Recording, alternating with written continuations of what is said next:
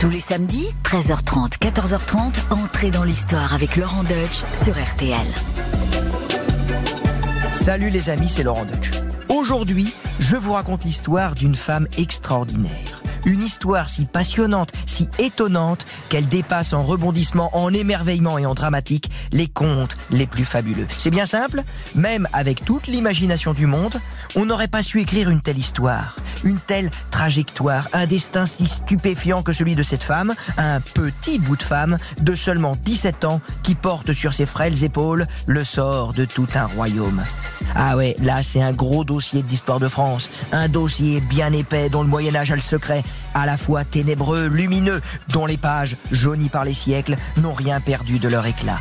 En ce temps-là, la France, prise dans la tourmente de la guerre de Cent Ans, est sur le point de disparaître. Et c'est alors que surgit des marches de Lorraine une pucelle qui se dit guidée par des voix célestes. Elle vient bouter les Anglais hors du royaume et faire sacrer le roi Charles VII. Elle vient tout simplement sauver la France, rien que ça. Bien sûr, vous l'avez tous reconnu, il s'agit de Jeanne d'Arc. Son épopée n'a duré que deux ans, mais six siècles après, elle continue de nous fasciner. Des milliers de statues à son effigie sont bien en vue sur les places de nos villes et de nos villages. Mais au-delà de la figure de vitrail, qui était cette femme de chair et de sang? Pourquoi a-t-elle stupéfié ses contemporains? Quel miracle a-t-elle accompli? C'est ce que je vais vous raconter maintenant. Alors, sonnez trompette, roulez tambour et hissez bannière, direction le 15e siècle, c'est l'heure d'entrer dans l'histoire sur RTL. RTL, entrée dans l'histoire. Avec Laurent Deutsch. Jeanne d'Arc est née dans le village de Domrémy, situé dans la vallée de la Meuse, aux marches de la Lorraine et de la Champagne, sur un territoire frontalier du Saint-Empire. C'est ce qu'on appelle à l'époque le Barrois mouvant, surnommé ainsi car sans cesse tiraillé entre les puissances voisines. Le registre paroissial n'étant pas encore tenu à l'époque, sa date exacte de naissance est incertaine, mais la tradition s'est fixée sur le 6 janvier 1412. Le 6 janvier, c'est le jour de l'épiphanie. Vous savez, c'est le jour où on mange la galette des rois en souvenir de ce fameux épisode de l'évangile où les rois mages viennent apporter des cadeaux à l'enfant Jésus. J'aime bien ça, moi, la galette des rois. J'adore avoir la fève. Quand j'étais petit, j'arrêtais pas de tricher pour avoir la couronne en carton doré, pour choisir la reine surtout. Bon, bref, je m'égare. Donc je disais, on a choisi cette date du 6 janvier pour la naissance de Jeanne d'Arc, car ça fait un joli symbole pour celle qui sera un jour faiseuse de roi, bien sûr.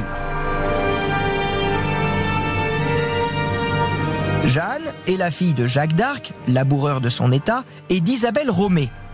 C'est une famille paysanne, relativement aisée. Son père, en effet, est propriétaire d'une vingtaine d'hectares de terre et compte parmi les notables de Don Rémy. Oui, la légende de la pauvre bergère est apparue plus tard pour rapprocher Jeanne de son destin de sainte chrétienne. Et oui, là aussi, on est encore et toujours dans la symbolique biblique, le bon pasteur, le berger des âmes égarées, vous voyez? Ceci dit, il est fort probable que Jeanne ait gardé parfois des moutons quand elle était à Don Rémy, car sa famille possédait des bêtes. Elle-même y fera allusion plus tard. Il lui arrive aussi de sarcler le jardin, d'aider aux moissons et aux tâches ménagères, mais ce qui l'occupe plus que tout, c'est de filer la laine et le chanvre pendant des heures. Elle rapièce les chemises de ses frères et coud des cottes de lainage. Il paraît d'ailleurs qu'elle excelle dans ce domaine. Et elle dira notamment dans son procès qu'elle était aussi douée que les femmes de Rouen pour tisser et coudre. Sans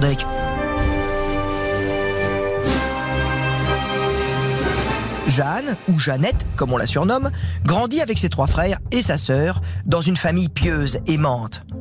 Elle va souvent à l'église et parfois en pèlerinage à Notre-Dame de Bermond, où elle va déposer des couronnes de fleurs au pied de la statue de la Vierge Marie. Jeanne prie avec ferveur, se confesse et communie autant qu'elle peut. Elle sait sur le bout des ongles le credo, le paternoster, l'Ave Maria, comme le lui a enseigné sa mère. À ses heures perdues, Jeannette aime se promener avec ses copines Oviette et Mangette à l'orée du bois chenu, près de sa maison, jusqu'à la fontaine des Groseilliers.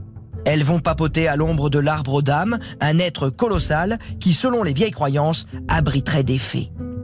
L'une de ses marraines dit en avoir déjà vu, mais Jeanne se tiendra toujours à l'écart des superstitions païennes. Jeanne est une fille de la campagne, une jeune paysanne comme les autres. Enfin, presque. Dans ce tableau pastoral et bucolique, on pourrait croire qu'elle vit une enfance insouciante. Or, la guerre fait rage. Elle fait des ravages jusque dans son village. C'est une guerre interminable que l'on appellera rétrospectivement la guerre de 100 ans. Alors, en deux mots, qu'est-ce qui se passe? Eh bien, l'Angleterre revendique des droits sur la couronne de France. Depuis la mort sans héritier des derniers fils de Philippe le Bel, les Capétiens directs. Ce sont les Valois qui sont montés sur le trône, mais les Anglais, sous le règne du redoutable Édouard III, débarquent avec fracas et infligent à l'armée française de cuisantes défaites. Des noms qui, aujourd'hui encore, nous glacent le sang. Crécy, Poitiers et surtout Azincourt, par temps de pluie, comme dirait Jean Telet. Jeanne n'a que trois ans quand s'est déroulée cette dernière bataille terrible où la fine fleur de la chevalerie française fut décimée par les Anglais grâce à leurs archers. Et à la stupidité aussi des nobles qui voulaient être en première ligne et qui se sont retrouvés embourbés. Là encore, je vous renvoie à Jean Telet. Cinq ans après cette terrible défaite, le roi Charles VI, dit le fou, complètement dépassé par les événements, commet un acte impensable en signant le honteux traité de Troyes, comme on l'appellera vite. Oui, ce roi de France, Charlot le dingo, comme on l'appelle, accepte de déshériter son fils le dauphin Charles, le futur Charles VII, et de céder la couronne au roi d'Angleterre à sa mort. C'est tout simplement de la haute trahison. Mais que vaut un traité signé par un roi complètement foldingue, sous la dictée de l'ennemi, à l'instigation du puissant duc de Bourgogne, qui joue pleinement son intérêt, quitte à s'allier avec les Anglais?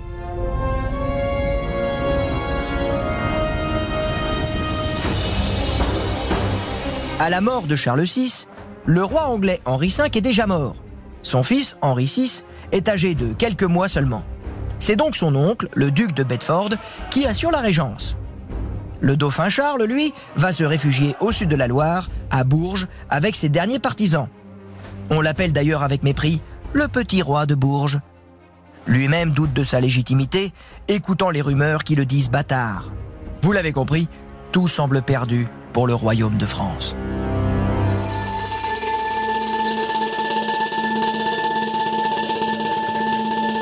Jeanne d'Arc grandit donc dans un monde qui s'écroule. Tous les fléaux s'abattent sur le royaume de France.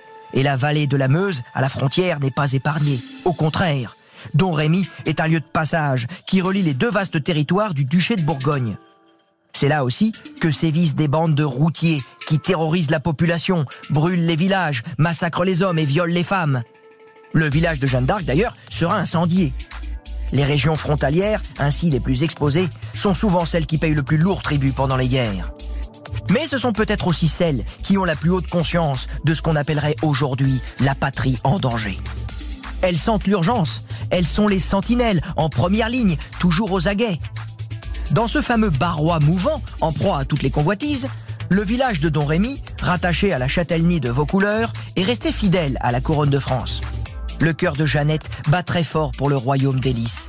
Elle déteste ces maudits godons c'est ainsi que l'on appelle les envahisseurs anglais, car ils ont le blasphème à la bouche, en jurant God damn, God damn. Ça donne euh, Godon. Moi j'avais compris. Elle écoute aussi les conversations de son père, qui assure parfois le rôle de procureur de Don Rémy auprès du châtelain de vos couleurs, Robert de Baudricourt. On l'imagine assez facilement d'ailleurs, en train de filer la laine près de l'âtre pendant les longues soirées d'hiver, tendant une oreille attentive aux nouvelles de l'extérieur. Mais un beau matin, des nouvelles hallucinantes vont lui venir aux oreilles. Des nouvelles venues du ciel. Jeanne a environ 13 ans. Ce jour-là, il fait beau, il fait chaud. Passé le seuil de sa chaumière, elle sent quelque chose dans l'air, comme un murmure dans le vent, un écho lancinant dans le tintement des cloches. Puis, elle aperçoit une nuée étincelante. Puis vint cette voix. Environ l'heure de midi, au temps de l'été, dans le jardin de mon père, dira-t-elle comme le plus beau des poèmes. Jeanne, fille de Dieu. La voix s'adresse à elle. C'est l'archange Saint-Michel en personne, le chef de la milice céleste, tout de blanc vêtu et toutes ailes déployées. Jeanne, évidemment, est d'abord effrayée, elle comprend pas. Mais la voix revient et la rassure. Elle lui donne pour premier commandement d'apprendre à se gouverner. Saint Michel lui annonce que Sainte Catherine et Sainte Marguerite vont bientôt s'adresser à elle. Jeanne dira qu'elles étaient belles et parlaient un beau langage. Les deux saintes lui font une incroyable révélation. Elle est Jeanne la Pucelle, celle que Dieu a choisie pour accomplir des actions merveilleuses. Libérer Orléans assiégé par les Anglais, conduire le dauphin Charles à son sacre à Reims, libérer Paris et enfin obtenir la libération du duc d'Orléans, le prince poète en captivité en Angleterre depuis Azincourt. Ça fait quand même un sacré programme pour une petite paysanne de Lorraine. Elle sait même pas manier une épée. Mais Jeanne a confiance. Ses voix lui disent que Dieu pourvoira à tout. Elle doit donc se mettre en chemin, quitter la maison de son père sans même le prévenir, car il préférerait, dit-il, la noyer plutôt qu'elle devienne une fille à soldat. Autrement dit, il n'a pas intérêt à la croiser près des champs de bataille. Jeanne suit le conseil de ses voix et part à Vaucouleurs avec l'aide d'un cousin qu'elle a mis dans la confidence. Elle veut demander au seigneur de Baudricourt une escorte et une recommandation pour accéder au roi, qui se trouve alors à l'autre bout de la France, à Chinon. Jeanne fait le pied de grue devant le château de Robert de Baudricourt en attendant qu'il daigne la recevoir. Alors, lui au début, il n'est pas très chaud. Hein. Ça, c'est le moins qu'on puisse dire. Une jeune fille qui veut libérer la France Qu'est-ce que c'est que cette béchamel? Qu'est-ce que c'est que ces rêveries de Péronnel Faut qu'elle retourne à la couture, celle-là. Qu'on la renvoie chez son père avec une bonne paire de claques. Voilà, c'est ce qu'il répond. Mais Jeanne ne se décourage pas. Elle revient à la charge, elle insiste, elle persiste. Elle va tous les jours dans la crypte du château se recueillir devant la statue de Notre-Dame des Voûtes. Elle espère peut-être encore entendre des voix, qu'on lui dise quoi faire. C'est vrai qu'elle est coincée, là, elle est bloquée, le Baudricourt, il veut rien savoir. Elle s'adresse aussi au peuple dans la rue. Et le peuple, mortifié par la guerre, il commence à croire en elle. Et oui, Jeanne d'Arc, elle n'est pas que touchée par la grâce, c'est pas un modèle unique. Finalement, c'est le peuple qui parle à travers elle. Elle devient le porte-voix du peuple en quelque sorte. Et avec le peuple, hein, c'est comme le téléphone arabe, euh, on commence à mythifier ce personnage. On commence à y croire en cette pucelle des marches de Lorraine qui va délivrer le royaume. Et si c'était elle Du coup, Baudricourt lui-même, il commence à douter. Quand Jeanne annonce à l'avance une cuisante défaite à Orléans. Orléans, attention, c'est pas n'importe quoi. Pendant la guerre de Cent Ans, c'est comme la Loire. Hein. C'est le verrou du conflit. Qui prend Orléans prend Paris. Et qui prend Paris délivre le pays. Tout se joue à Orléans. Ainsi, Baudricourt se dit eh ben que peut-être il n'y a rien à perdre en écoutant cette jeune fille exaltée qui parle au nom du roi du ciel, pourquoi pas? Et il lui offre une petite épée et il lui baille une escorte de six hommes pour aller rencontrer le roi à Chinon en lui disant euh, ben, Va, fille de Dieu, et advienne que pourra.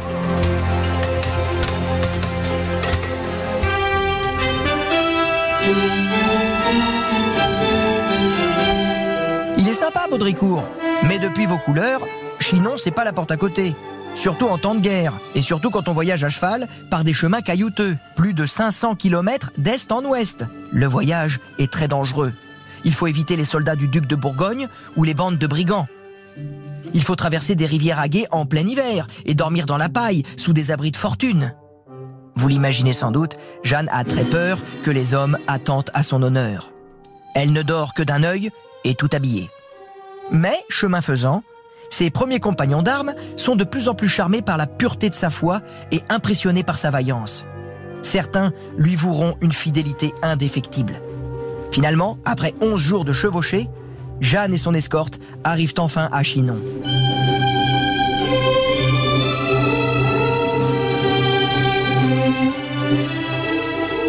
Ce voyage sans embûche est déjà un miracle en soi, le premier de son incroyable épopée.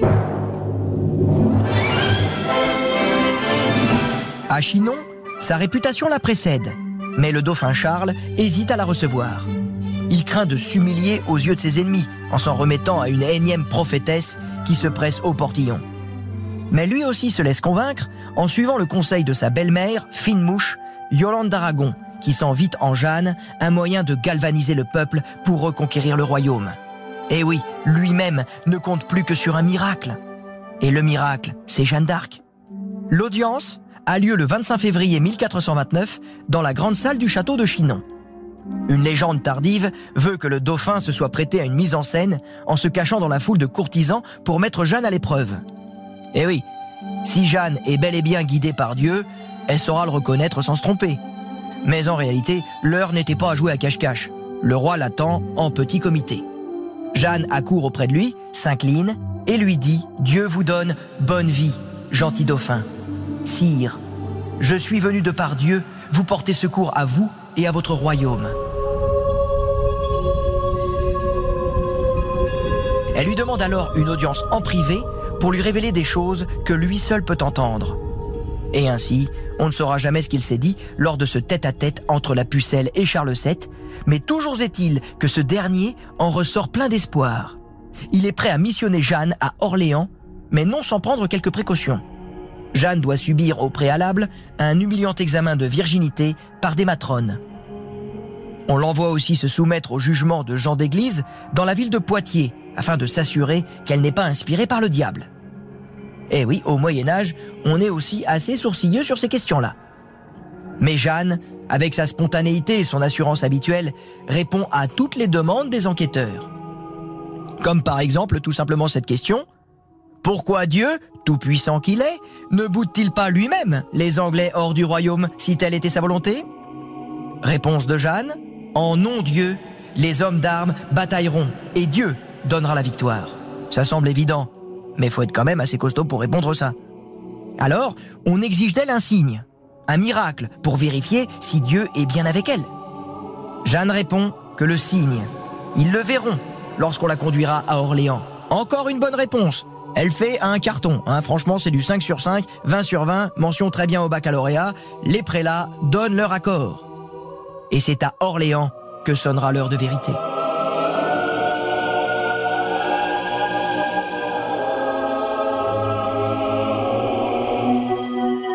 Et c'est parti pour l'épopée. Jeanne a une armure flambant neuve qu'on lui a faite sur mesure dans la ville de Tours. Le roi lui a fourni écuyer, héros et pages et tout le nécessaire de guerre, dont un cheval et une épée. Mais Jeanne en fait quérir une autre, une épée miraculeuse dans l'église de Fierbois, dont l'emplacement lui a été révélé par Sainte Catherine en personne. Mais plus que l'épée dont elle ne se servira jamais vraiment, ce que Jeanne préfère, c'est son étendard de couleur blanche frangé de soie au champ semé de lys d'or. Elle y fait peindre le roi du ciel, entouré des archanges Saint-Michel et Saint-Gabriel. Elle y fait aussi inscrire les noms de Jésus et de Marie. Jeanne le portera toujours bien haut, comme le signe de ralliement à sa cause sacrée. Jeanne est maintenant officiellement chef de guerre. Mais encore faut-il convaincre les capitaines de l'armée royale, qui rechignent évidemment, hein, vous vous en doutez, à se faire commander par une donzelle de 17 ans, pucelle, qui n'a jamais vu la couleur d'une coulevrine. Ni d'autre chose d'ailleurs. Et en plus, il faut dire qu'il y a des rudes gaillards parmi ses compagnons d'armes. On pense bien sûr au célèbre tandem Laïr et Poton de Saint-Traille. Il y a aussi Dunois, le bâtard d'Orléans, qui commande l'armée de la Loire. On pense aussi au célèbre Gilles de Rais, futur maréchal de France, hein, qui sombrera dans la folie criminelle la plus sordide peu après la mort de Jeanne d'Arc. Comme je vous l'ai d'ailleurs déjà raconté dans la toute première chronique d'entrée dans l'histoire que je vous invite à écouter en podcast. Rappelez-vous, c'était déjà l'année dernière, il faisait beau, c'était l'été. Bref, pas facile pour notre Jeannette de faire sa place parmi ces trois mousquetaires hein, et cette joyeuse bande de soudards. Mais la pucelle de Lorraine ne se laisse pas intimider. Bien au contraire, elle veut prendre des initiatives. Elle fait du ménage dans l'armée. Elle fait chasser les écornifleurs, les ribaudes, qui grenouillent habituellement dans le sillage des armées et ne vivent que de rapines et de pillages. Elle exige aussi que les soldats fassent pénitence, qu'ils se confessent et assistent tous les jours à la messe. Bref, elle veut ramener la piété dans les rangs, convaincue que c'est la pureté de la foi qui redonnera à la France la faveur de Dieu et la victoire. Elle veut aussi laisser une chance aux Anglais de se retirer en bon ordre, car autant que possible, elle veut épargner le sang des hommes, qu'ils soient de France ou d'ailleurs. Elle dicte alors une lettre aux Anglais dans laquelle elle leur adresse une ultime sommation. Rendez à la pucelle, qui est envoyée de par Dieu, le roi du ciel, les clés de toutes les villes que vous avez prises et violées en France. Roi d'Angleterre, si ainsi ne le faites, je suis chef de guerre et vous assure qu'en quelque lieu que je trouverai vos gens en France, je les combattrai et les chasserai et ferai aller hors, veuille ou non. Et s'ils ne veulent obéir, je les ferai tous oxyre. Je suis envoyé de par Dieu, le roi du ciel, corps pour corps, pour les combattre et les bouter hors de toute France. Ah oui, elle est comme ça, hein, Jeanne d'Arc, elle y va pas par quatre chemins, elle, est directe. Hein. Là, il n'y a pas de, de petites notices en bas de page, il n'y a pas d'aléa, il n'y a pas de... Tu vois, c'est franc, hein, c'est français, c'est Jeanne d'Arc. Le 29 avril, Elle arrive devant la cité assiégée à la tête de l'armée royale et d'un important convoi de ravitaillement destiné aux habitants. Jeanne veut attaquer tout de suite, sans tarder. Mais le bâtard Dunois renacle. Il sait que ce ne sera pas une partie de plaisir. Les Anglais occupent des bastilles autour de la ville sur la rive nord et tiennent le fort des Tourelles, qui verrouille l'unique pont sur la rive sud. Décision est prise d'approvisionner d'abord la ville pour soulager le peuple d'Orléans affamé. Il s'agit donc d'acheminer les vivres dans la cité par des barges et des chalands qui doivent d'abord remonter le courant. Mais hélas, le vent souffle dans le mauvais sens. Mais à l'instant même où Jeanne invoque ses voix, là c'est la légende hein, qui parle, le vent aurait soudain tourné dans le sens favorable. Les soldats crient au miracle. Et le bâtard d'Orléans, jusque-là fort sceptique, est impressionné lui aussi. Jeanne fait partie du convoi pour se montrer aux Orléanais qui ont entendu parler d'elle avant même sa rencontre avec le dauphin à Chinon. C'est déjà une superstar. Son entrée dans la ville est triomphale. Elle défile dans les rues sur son cheval blanc sous les clameurs d'allégresse. On se masse aux fenêtres, on se presse sur la chaussée. À la vue de son fameux étendard, les bourgeois font voler leurs chapeaux. Certains se ruent sur elle pour toucher son armure ou sa monture. La ville vibre de tous ses murs. Orléans s'est remise à croire. Il va pas falloir la décevoir. Le 4 mai 1429, l'assaut est lancé sur le fort Saint-Loup. La garnison anglaise se débande. La Bastille tombe aux mains des Français. Première victoire, c'est le premier acte de la délivrance. Puis, c'est au tour du fort des Augustins qui subit le même sort. Et enfin, le 7 mai, c'est le fort des Tourelles qui est pris d'assaut. Jeanne, au cœur de la mêlée, agite sa bannière pour enflammer le courage des soldats. Elle saute dans le fossé et dresse une échelle pour monter à l'assaut du fort, elle-même. Et c'est alors qu'un trait d'arbalète la transperce entre l'épaule et la gorge, comme ses voix le lui avaient prédit. Elle chute de l'échelle et heurte le fossé de tout son poids. Les Anglais jubilent. Ils croient avoir oxy la sorcière, celle qu'ils appellent avec mépris la putain des Armagnacs. Excusez-moi, oui c'est vulgaire, mais c'est de l'histoire. Mais quelle n'est pas leur stupeur quand Jeanne revient peu après, guérie de sa blessure, et elle recommence, elle agite sa bannière pour un ultime assaut victorieux. Le fort des tourelles finit par tomber. Orléans est délivré, eh oui, Orléans outragé, Orléans brisé, Orléans martyrisé, mais Orléans libéré par lui-même. Oui, elle aurait pu dire ça, Jeanne d'Arc, elle avait à peu près la même voix que moi. C'est pour ça que j'imite très mal le général de Gaulle. Pardonnez cet humour et ma bonne humeur, mais la France est sauvée, les gars. Ça y est, ce grand siège qui durait depuis sept mois, il est brisé. Jeanne y a mis fin en sept jours.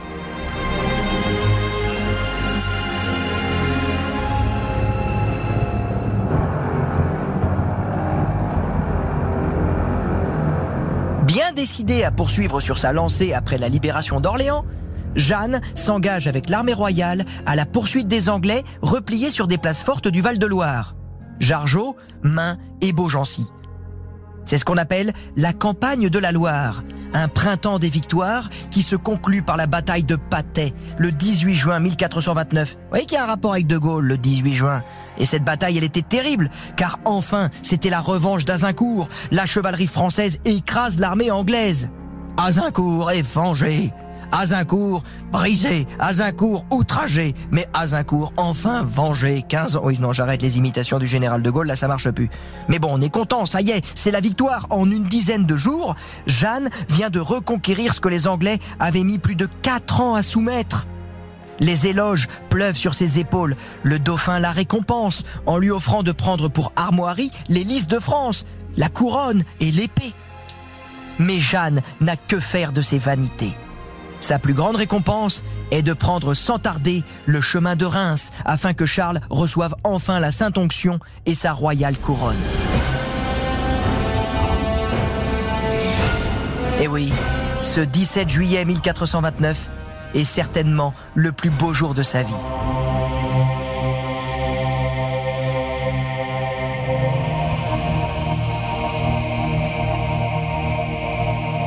Jeanne se tient en bonne place près de l'autel, dans le cœur de la cathédrale de Reims. Submergée par l'émotion, elle se cramponne fermement à sa bannière. Il avait été à la peine. C'était bien raison qu'il fût à l'honneur, dira-t-elle. Coiffé de sa mitre, l'archevêque de Reims et chancelier de France, Regnault de Chartres, dirige la cérémonie. Et lorsqu'il dépose doucement la couronne royale sur la tête de Charles, Jeanne est au septième ciel. Ce que ses voix lui avaient promis s'est accompli. Elle a réussi. En ce jour béni, le gentil dauphin est maintenant Charles VII, roi de France, par la grâce de Dieu. Amen.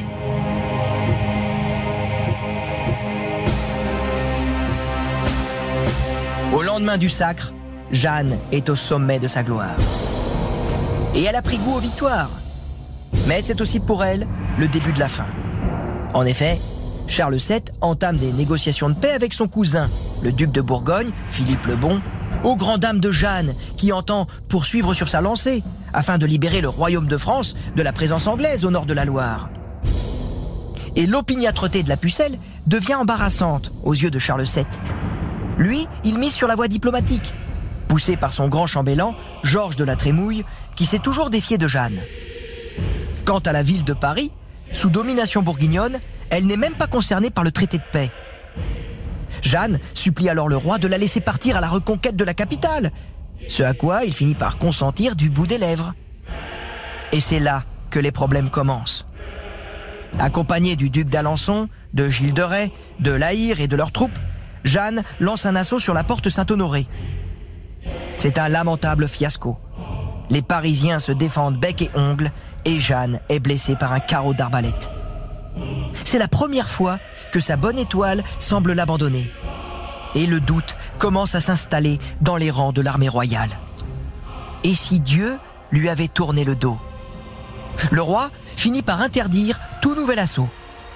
L'argent et les vivres manquent et le roi velléitaire préfère de loin la voie diplomatique. L'armée est dissoute, mais Jeanne ne se décourage pas. Elle repart quand même en campagne. Désormais, elle conduit sa propre troupe de volontaires et de mercenaires, sans le soutien du roi, comme un véritable chef de bande. Ces troupes luttent contre des capitaines locaux, mais sans grand succès. La magie n'est plus là. Le printemps des victoires a fait place à l'automne des déboires, et bientôt à l'hiver des défaites et des désillusions. Au début de l'année 1430, Jeanne jette son dévolu sur la ville de Compiègne, assiégée par les Bourguignons. Et là, c'est le drame. Isolée au cours d'une sortie, les portes de la ville se referment brutalement avant qu'elle ait pu passer le pont-levis. Trahison, panique, on ne le saura jamais. Jeanne se retrouve ainsi cernée par les soldats ennemis. L'un d'entre eux la désarçonne. Jeanne se retrouve à terre, prisonnière de Jean de Luxembourg, un seigneur au service du puissant duc de Bourgogne. Celui-ci exige alors une rançon de 10 000 livres tournois pour la livrer aux Anglais. En attendant l'issue des tractations, au cours desquelles l'ingrat roi de France ne se manifeste même pas, Jeanne essaie de s'échapper par deux fois, mais elle échoue. Elle se blesse même sérieusement en sautant par une fenêtre du château de Beaurevoir. Les Anglais, eux, paient la rançon rubis sur l'ongle, sans mégoter, le 21 novembre 1430. Ils veulent la pucelle vivante, afin d'exhiber comme un trophée celle qui leur a causé tant de dommages.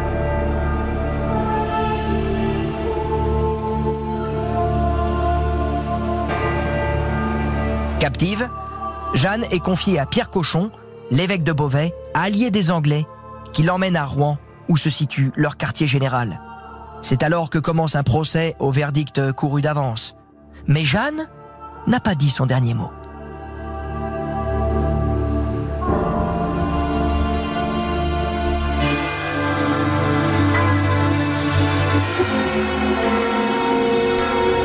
Procès de Jeanne d'Arc est passé dans l'histoire comme un monument d'iniquité, la caricature de la parodie de justice. C'est un procès voulu par les Anglais, mais confié à l'Église. L'objectif est de condamner symboliquement comme sorcière celle qui leur a infligé de terribles défaites et qui a mené Charles VII à son sacre. On veut prouver ainsi que c'est au diable et non à Dieu que la France doit ses victoires. C'est donc un procès purement politique qui prend le masque de l'Inquisition. Les juges ont été dépêchés de l'Université de Paris sous la houlette de l'évêque Pierre Cochon, qui est aussi le conseiller du roi d'Angleterre. Il est donc juge et parti. Pensez-vous qu'il y ait en vous quelque faute ou crime pour lequel, si vous le confessiez, vous puissiez ou deviez mourir? Non. Voulez-vous vous soumettre à l'Église? Prenez garde, vous qui vous dites mon juge, vous assumez une grande charge. Vous imaginez un peu La pauvre Jeanne, du haut de ses 19 ans, amaigrie, blessée, fatiguée après des mois de captivité, toute seule pour sa défense? Devant un, un tel aéropage d'éminents savants et théologiens, plus d'une centaine de chanoines, des abbés, des évêques, des assesseurs qui la bombardent de questions, toutes plus pernicieuses les unes que les autres. Et pourtant, devant un tel déséquilibre, c'est au cours de ce procès qu'elle va montrer toute sa vaillance, toute sa force intérieure, en répondant avec son éloquence légendaire à tous les crimes qui lui sont reprochés. Et la liste est longue comme le bras. Homicide, sacrilège, mensonge, superstition, blasphème, sorcellerie, hérésie, déguisement d'homme. N'en jetez plus, quoi. 70 chefs d'accusation sont avancés. Mais Jeanne a réponse à tout. Et finit même par déconcerter les juges. Et lorsque Cochon lui pose la question piège Êtes-vous en état de grâce? La réponse n'est pas évidente. Car si elle dit oui, elle passerait pour une orgueilleuse. Et si elle dit non, on la dirait hérétique. Mais Jeanne trouve la parade en répondant du tac au tac Si je n'y suis, Dieu m'y mette. Et si j'y suis, Dieu m'y tienne. Et bim, un sans faute, le quintet dans l'ordre. Insolente, rusée, sublime, elle se défend pied à pied. Là encore, elle ne fait que suivre l'inspiration de ses voix qui lui auraient dit ⁇ Réponds hardiment, Dieu t'aidera ⁇ Jeanne apparaît comme l'illustration de cette célèbre parole d'évangile Ce que Dieu a caché aux doctes et aux prudents, il l'a révélé aux simples. Ah bah c'est, c'est lui Saint François d'Assise. Hein. Mais vous l'avez compris, quoi qu'elle puisse répondre, son sort est déjà scellé. Les Anglais veulent la brûler. Jeanne se sait condamnée. Il n'y avait personne au tribunal qui ne tremblât de peur, racontera plus tard un témoin. Je vois que si l'on n'agit pas selon la volonté des Anglais, c'est la mort qui menace, dira un autre. Au mieux, Jeanne pourrait obtenir la prison à vie dans une prison d'église, en abjurant ses prétendues erreurs. L'évêque Cochon n'y serait en effet pas opposé. C'est pourquoi, alors que le procès touche à sa fin, il organise une sinistre mise en scène au cimetière de Saint-Ouen de Rouen, devant un bûcher prêt à être allumé devant une foule hostile. Et là, coup de théâtre. Jeanne prend peur, c'est la première fois, elle flippe. Et ainsi, elle signe l'acte d'abjuration. Les choses auraient pu en rester là, mais ce serait sans compter sur la détermination des Anglais à la brûler. Car quelques jours plus tard, Jeanne se rétracte en revêtant à nouveau des habits d'homme, l'un des péchés qui lui était reproché. Comment ces habits d'homme se sont-ils retrouvés opportunément dans sa cellule? On le saura jamais, mais ça sent un coup des Anglais. On peut en revanche aisément imaginer pourquoi Jeanne a enfilé ses habits. Elle se sentait plus en sécurité avec des vêtements masculins, car elle a subi deux tentatives de viol dans sa cellule par ces geôliers anglais. Mais au-delà de cet aspect, Jeanne se plaignait de ne pas être incarcérée dans une prison d'église, comme promis, là où elle aurait pu envisager la détention à vie. Dans ces conditions sordides, elle n'avait plus rien à perdre. Peut-être même a-t-elle senti qu'elle devait aller jusqu'au bout de son martyr pour que sa mission soit vraiment accomplie. Cet ultime affront ressemble fort à un sursaut de courage devant le néant pour s'élancer vers les portes du paradis, promis par ses voix. Car avec ce geste, en s'habillant comme un homme, Jeanne devient relapse, c'est-à-dire retomber dans l'hérésie. Et cette fois, elle ne peut plus éviter le bûcher. Cochon vient dans sa cellule, constate la chose, une simple formalité, et là, Jeanne lui lance au visage Évêque, je meurs par vous. Celui-ci, peut être pris de remords, l'autorise alors à se confesser et à communier, ce qui n'est pourtant pas permis aux hérétiques. Décidément, il n'y avait rien de réglementaire dans ce procès, rien de cohérent. Sinon juste la volonté farouche des Anglais de condamner au pire supplice la pucelle qui leur a donné tant de cauchemars les flammes l'ont suivie quand elle chevauchait dans la nuit. Pas de lune pour l'éclairer, ni personne pour la guider. Le 30 mai 1431, vers 9h, Jeanne, en tunique de toile soufrée, est conduite, sous escorte anglaise, dans la charrette du bourreau, sur la place du vieux marché de Rouen, où l'on a dressé le bûcher sur une estrade maçonnée pour qu'elle soit bien en vue. Les Anglais veulent hâter la chose, de peur qu'elle ne leur échappe encore. Jeanne monte au supplice avec courage. Elle demande un crucifix. On lui en fabrique un en bois qu'elle presse contre elle. Un prêtre va alors chercher une grande croix dans l'église et l'attend bien haut pour qu'elle périsse en voyant l'image du Christ, son Seigneur. Après avoir prononcé six fois le nom de Jésus, tandis que les flammes commencent à dévorer son corps, elle le crie une dernière fois et sa tête retombe sur son épaule. Jeanne avait 19 ans. Le greffier rapporte que tout le monde pleurait, même l'évêque cochon, et même le bourreau, peut-être le plus marqué, qui confiera peu après Jamais l'exécution d'aucun criminel ne m'a donné tant de crainte que l'exécution de cette pucelle. Vingt ans après, un nouveau procès entrepris par Charles VII déclare le premier procès et ses conclusions nul et non avenu, sans valeur ni effet. Jeanne est entièrement réhabilitée. Cinq siècles plus tard, elle est même canonisée par l'Église catholique. La pucelle devient Sainte Jeanne d'Arc, seconde patronne de la France après la Vierge Marie. Au fil des siècles, tout le monde se disputera la figure de Jeanne d'Arc. Les républicains anticléricaux, qui verront en elle l'humble fille du peuple, trahie par les rois et brûlée par les curés. Les catholiques, qui verront en elle la sainte absolue. Les nationalistes, qui la reconnaîtront comme la première des patriotes. Jeanne divise, alors qu'elle devrait rassembler. Elle qui, née dans une France déchirée par les factions, n'avait qu'un seul parti, celui de la France. Et puisque tout le monde a son avis sur Jeanne d'Arc, permettez-moi de vous donner le mien. Jeanne c'est le plus beau des symboles de l'histoire de France. Pourquoi? Eh bien, parce que quand tout semble perdu, le salut ne vient pas d'une grande puissance, mais d'une simple fille de la campagne, une pucelle au cœur pur et aux mœurs simples. Voilà, quand tout semble archi fichu, eh bien tout peut changer par les moyens les plus inattendus. Tel est selon moi le sens de la parabole de la pucelle d'Orléans. Entrez dans l'histoire. Laurent Deutsch sur RTL.